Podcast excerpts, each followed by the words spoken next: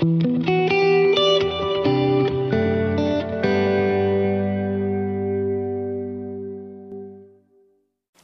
Herzlich willkommen, meine Damen und Herren. Ich begrüße Sie recht herzlich an den Empfangsgeräten, egal ob Sie uns jetzt sehen können oder ob Sie uns hören können, meine Damen und Herren. Ich begrüße Sie recht herzlich.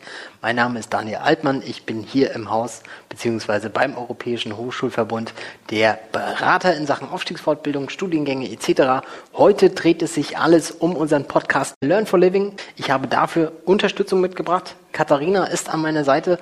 Katharina, mhm. Du kannst dich einmal selber vorstellen, wenn du möchtest, beziehungsweise was machst du hier beim Europäischen Hochschulverbund? Genau, ja, hallo Daniel. Ähm, mein Name ist Katharina und ich bin beim EHV für das Lerncoaching zuständig.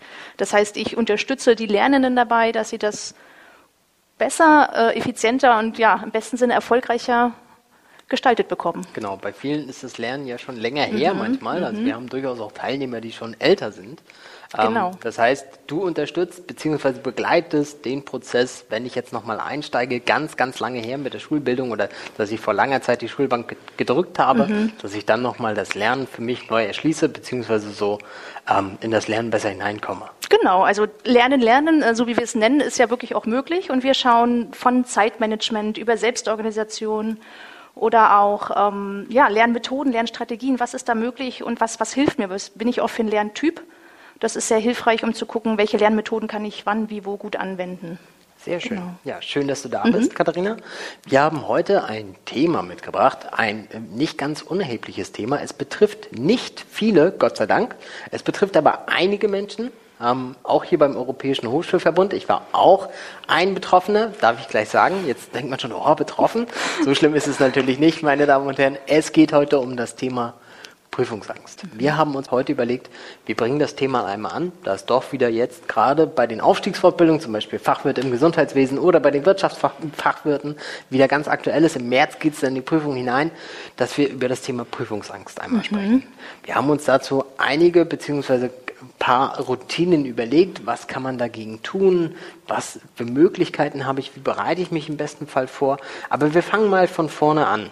Katharina, was ist denn Prüfungsangst? Beziehungsweise betrifft das, wen betrifft das, wen kann es betreffen, was mhm. ist Prüfungsangst? Fangen wir mal vorne an.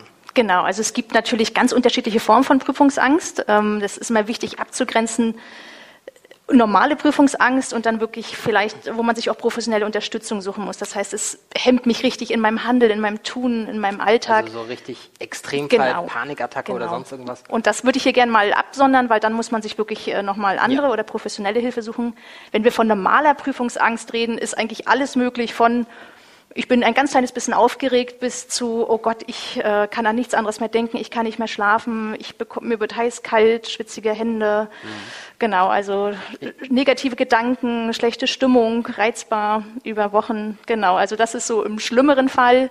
Und es betrifft, glaube ich, doch schon in den leichten Formen, glaube ich, relativ viele. Und zu einem gewissen Level ist das ja auch gar nicht schlecht. Also ja. eine gewisse Anspannung ist ja auch wichtig, damit ich dann in der Prüfung, damit ich sie ernst nehme vorher zum einen und dann aber auch wirklich, ja, wirklich auch die Leistung abrufen kann in dem Moment. Sehr wach, sehr. Äh also diese Prüfungsangst kann, lässt sich auch quasi, wenn sie in einer leichten Form ist, gut genau, steuern als genau. Kampfbereitschaft. Mhm, genau. Okay, okay. Aber wir reden jetzt quasi über diesen mhm. ernsteren Fall, beziehungsweise, du hast schon gesagt, wenn ich das jetzt richtig verstanden habe, schwitzige Hände, mhm. Magenunwohlsein. Richtig, wenn ich an den Prüfungstag schon denke, dann kriege ich eigentlich Kopfschmerzen. Das heißt, es passiert schon im mhm. Vorfeld mit mir etwas. So. Genau. Gibt es da so einen Zeithorizont, wo du sagst, oder beziehungsweise, wenn ich diese Symptome habe, dann kann ich erstmal davon ausgehen, Häkchen, ich habe Prüfungsangst. Genau, ja. Also das, äh, der Zeitraum ist ganz unterschiedlich. Also ich kenne das auch, ich hatte mal eine ganz große Prüfung. Ähm, da habe ich drei, vier Monate vorher angefangen zu lernen und die Länge, der, also das kann sich ewig ziehen. Und okay. natürlich, je aktiver ich bin und mich natürlich erstmal mit dem Lernen vorbereite und das Gefühl habe schon, ich mache was, äh, das hilft schon mal was. Aber das ist es nicht allein. Also viele bereiten sich super gut vor, sind gut vorbereitet und haben trotzdem Prüfungsangst. Mhm. Und da ist es dann eher auch eine mentale Sache. Also wirklich nochmal zu schauen, zum einen, wie liefen meine früheren Prüfungen ab? Also einige mhm. haben zum Beispiel nie ein schlechtes, eine schlechte Erfahrung in der Prüfung gemacht und haben trotzdem Prüfungsangst. Ja. Und da aber zu gucken, was hat mir zum Beispiel geholfen, was hat mir gut getan, so ein bisschen an Methoden. Ähm, und dann auch zu schauen, wie komme ich da so ein bisschen raus aus diesen also negativen also jetzt, Gedanken. Mhm. Wären wir jetzt hier schon beim Thema, was kann ich eigentlich tun? Genau, also genau. Wie du schon sagst, Routine, mhm. ruhig mal an die Prüfungsangst denken. Genau, also dieses ganz Ausweichen, ist immer wegzudrücken, das hilft leider auch nicht, weil es ist unterbewusst immer da und okay. es nagt auch an einem. Also man soll sie nicht zu ernst nehmen, sich da nicht reinsteigern, aber man muss sich schon ein bisschen mit ihr konfrontieren. Und das meinte ich mit diesen negativen Gedanken. Wir alle kennen das, man liegt dann abends da und dann geht diese Spirale los. Oh Gott, ich scheitere, ich schaffe das nicht. Ähm, ich bin nicht klug genug, ich bin nicht mhm. gut genug vorbereitet. Diese ganzen negativen Gedanken, dass man sich da mal so ein bisschen beobachtet und wenn man merkt, man rutscht da wieder so in diese Gedankenspirale rein, einfach mal Stopp sagen. Ne? Also sich da wirklich selbst so einen Gedankenstopp setzen, Stopp, und dann im nächsten Schritt ein bisschen zu überlegen, wie kann ich diese negativen Gedanken eigentlich so ein bisschen umformulieren, dass sie mir sogar helfen. Also, dass ich nicht immer so negativ daran gehe und sage, ich bin schlecht, mhm. sondern eher mal so zwei, drei Sätze für sich schaffen, vielleicht sogar auch aufschreiben, zu sagen, ich bin gut vorbereitet, das Thema liegt mir. Und sie, sich die dann wirklich auch immer wieder sagen. Und immer wieder, wenn ich merke, ich komme in diese Gedankenspirale, stopp, und sich dann diese positiven Gedanken dagegen setzen und auch dagegen halten. Also egal, wo ich gerade bin, wenn ich merke, ich habe diese mhm. Gedanken ruhig laut Stopp, also wirklich genau. laut Stopp sagen. Wenn man alleine ist, klar.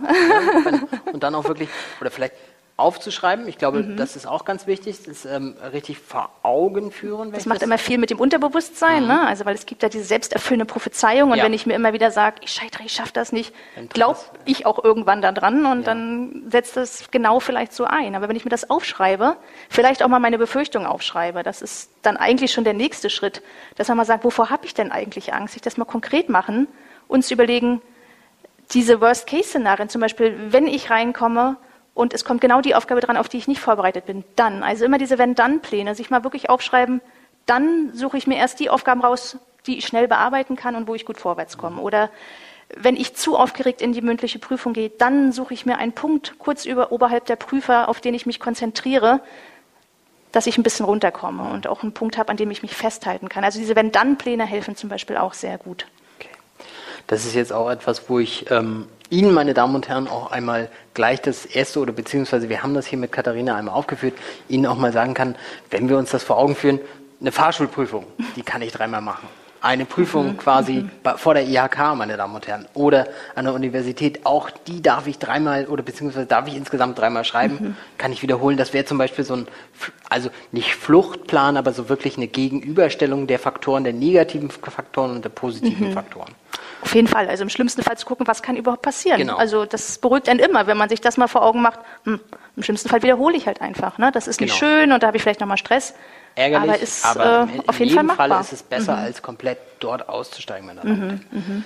Wir haben noch nicht über den Extremfall gesprochen, ja. Katharina. Also was mache ich wirklich, wenn ich jetzt merke, also der Zeithorizont, es gibt durchaus die Menschen, das hattest du, glaube ich, im Eingangssprech schon gesagt, bei denen erstreckt sich das bis vor der Prüfung mhm. und dann in der Prüfung funktionieren. Da legen die einfach los, die schreiben alles runter, die wissen alles, die mhm. können alles. Bei denen, die warten nur auf diese Initialzündung und wissen dann so, jetzt geht's ab, die sind mhm. heiß darauf. So, die mhm. brauchen wahrscheinlich auch diese Prüfung. Mhm. Also diese Angst kann ja auch positiv sein. Also wie wir gesagt haben, Kampfbereitschaft hergestellt und dann geht's los. Dann mhm. kommt dieser mentale Fight und man rattert da alles runter. Aber was ist mit den Personen?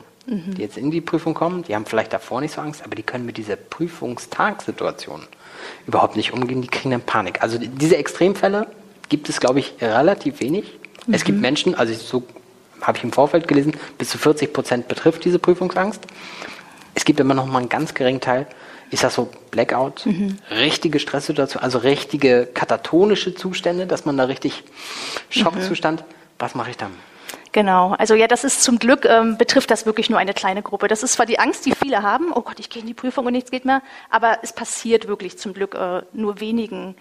Und dann, ja, dann geht auch wirklich nichts mehr. Also diese leichte Anspannung, die ich habe bei so einer Prüfungsangst, so ein bisschen Adrenalin, Cortisol, alles hochgefahren, ist dann so hoch, mhm. dass ich wirklich wie in so einer Schockstarre bin. Also Tunnelblick, ich kann mein Wissen nicht mehr abrufen, ich denke, ich habe alles vergessen. Da geht leider wirklich gar nichts mehr. Und da muss man erstmal ruhig bleiben, das sagt leicht sich so gesagt, leicht, genau. genau. ähm, aber was dann hilft, ist zum einen, ohne groß nachdenken, wirklich die Prüferinnen und Prüfer mit einbeziehen. Also mhm. wirklich, wenn es schriftlich ist, hingehen, denen fällt das nicht auf unter so vielen Leuten, dass da einer sitzt ja. und äh, wie unter Schockstarre auf seinen Zettel guckt. Hingehen, transparent machen, sagen, ich muss vielleicht sogar einen Moment raus, weil das hilft, also sich wirklich mal aus der Situation kurz rausziehen dass man gedanklich überhaupt mal runterkommt und vielleicht dann wirklich einen Moment der Ruhe hat, also mal Augen schließen, tief ein- und ausatmen, das wird immer so unterschätzt, aber dieses Atmen macht ganz viel mit mir, auch um diese Stresssituation und meine ganzen Stressprozesse im Körper runterzufahren. Also wirklich Augen zu, tief ein- und ausatmen. Und dann ja, gibt es verschiedene Mechanismen. Also es ist äh, eins ist eigentlich, sich so ein bisschen rauszuholen. Deswegen ist es gut, wenn man aufsteht und sich bewegt. Okay. Und da gibt es viele Tricks, die man leider in dem Moment auch alle vergisst.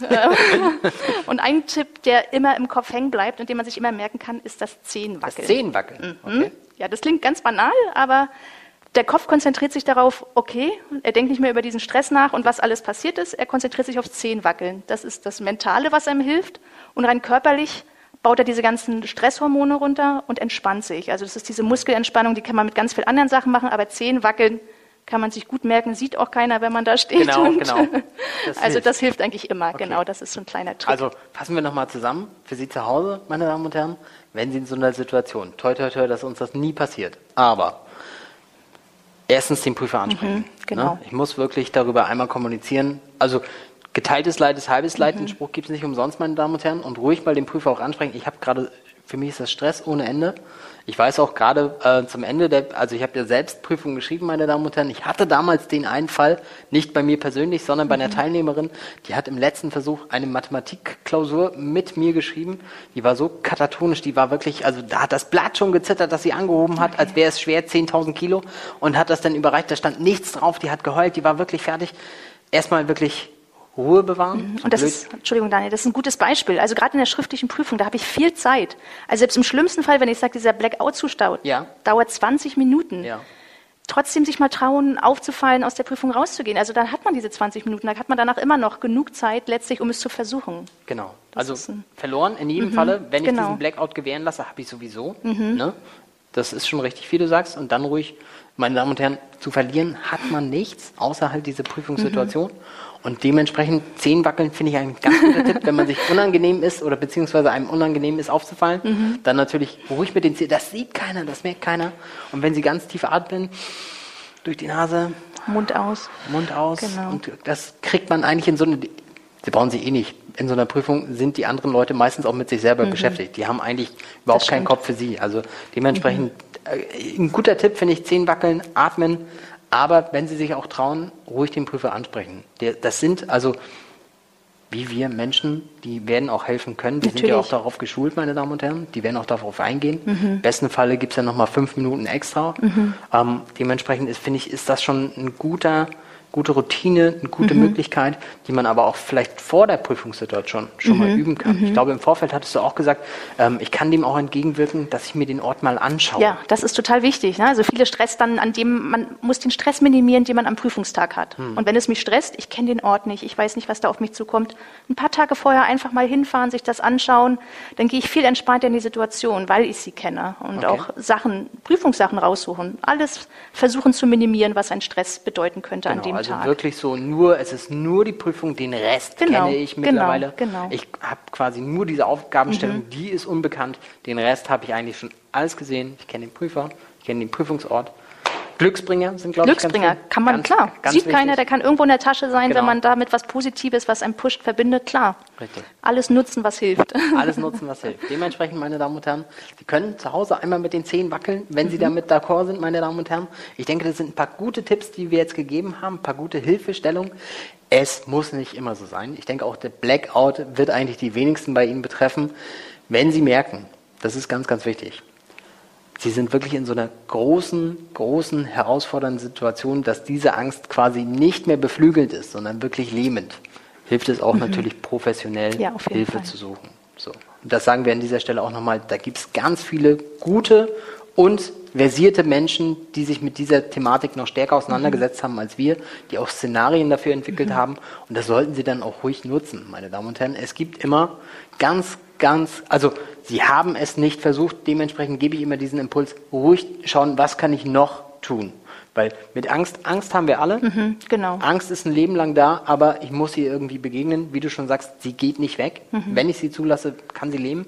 Wenn ich aber versuche, diese Energie auch aufzugreifen, dann dementsprechend umzusetzen, dann kann daraus was Gutes werden, meine Damen und Herren. Und das möchten wir Ihnen natürlich auch jetzt zum Ende hiervon auf den Weg geben. Wir drücken natürlich die Daumen für die Prüfung. Machen Sie das Beste draus. Und wie gesagt, wenn Sie Angst haben, ruhig das mal aufschreiben, ruhig mal vor Augen halten. Stopp sagen, Genau. Oder ganz, ganz konkret in der Prüfung mit den Zehen wackeln, tief atmen. Sie kriegen das auf jeden Fall hin, meine Damen und Herren. Ja?